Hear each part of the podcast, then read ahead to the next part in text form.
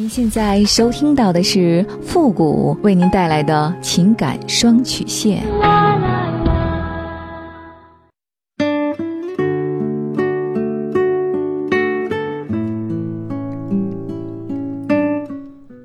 你没有主意，我可以给你；你没有方法，我可以帮你。您现在正在收听到的是由复古给您带来的情感双曲线，也就是为您解答在情感上遇到的所有的问题，包括亲情、友情和爱情。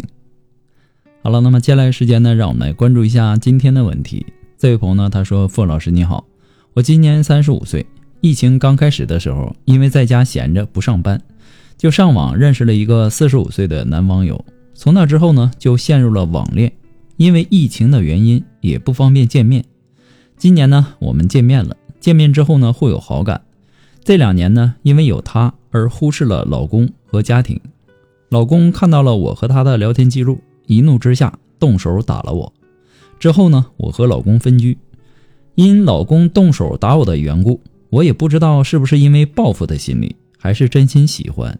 我和男网友发生了关系，但我感觉总维持这样的关系不太好。那个男人呢有家庭，他本身呢抱着玩玩的态度，对我也不是全身心的投入，只想没有负担的在一起。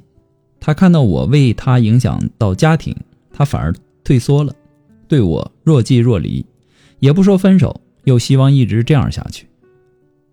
我也因为这事儿呢而烦恼。于是我就和他提出分手，他答应了，说以后做朋友。之后呢，我居然发现自己怀孕了，孩子不是我老公的。他一开始呢还不想认，说我不可能和他在一起会怀孕的，说自己很多年都不曾让妻子再孕了，所以觉得我怀的孩子不是他的。我现在不知该怎么办了。和他在一起，在物质上我没有得到过什么，他也从来没有买过一样小礼物给我。他发的红包呢，我也都没收。有的时候，我和他开房的钱都是我出的。我现在想着生下这个孩子，破坏他的家庭，让他承受和我一样的痛苦。这次呢，我要求做无痛人流，他说私人医院不可以去，不安全，所以呢，一定要带我去市医院的产科。由于去的时候呢是星期天，无法动手术，然后呢，我们就离开了。他在离开时呢，拿给我两千块钱的现金，说：“假如他没时间，让我自己找朋友陪我去做手术。”为这种男人把自己的家庭搞得支离破碎，我该报复他吗？我应该让他受到惩罚吗？还希望付付老师给我一个建议。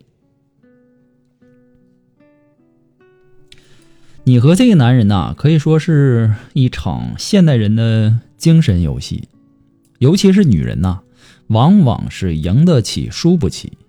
游戏嘛，它有游戏的规则。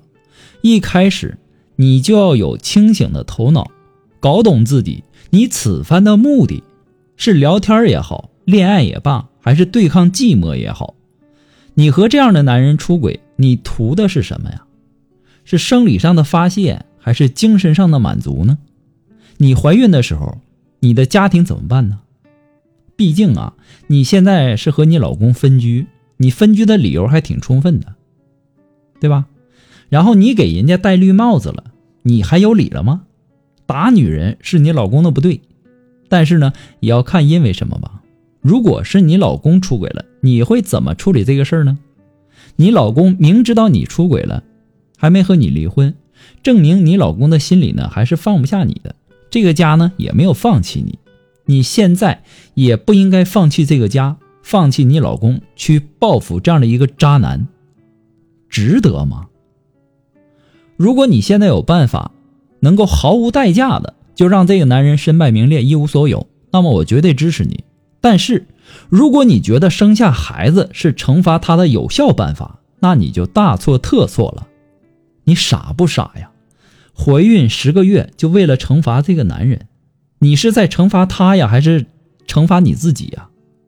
作为一个女人呐，你生下了这个孩子，结局会怎样呢？到那个时候，你老公也许会真的和你离婚了。你生下一个这样的孩子，到最后身败名裂、一无所有的那个人，是你，那么受到惩罚的到底是你还是那个渣男呢？人的一生当中啊，偶尔遇到几个贱人，在所难免。有的时候呢，经历了一些糟糕的事情，对自己笑一笑，坏心情呢反而过去的快一点。人啊，最重要的是要知道及时的止损，不要纠结一些小事情，以免让自己付出更大的代价。面对事情的态度，往往会影响。我们今后的人生，有时候我们可能无法决定自己的境遇，但是可以改变自己的心态。不过呢，复古给您的只是个人的建议而已，仅供参考。祝您幸福。好了，那今天呢，我们的节目就到这儿吧，我们下期节目再见。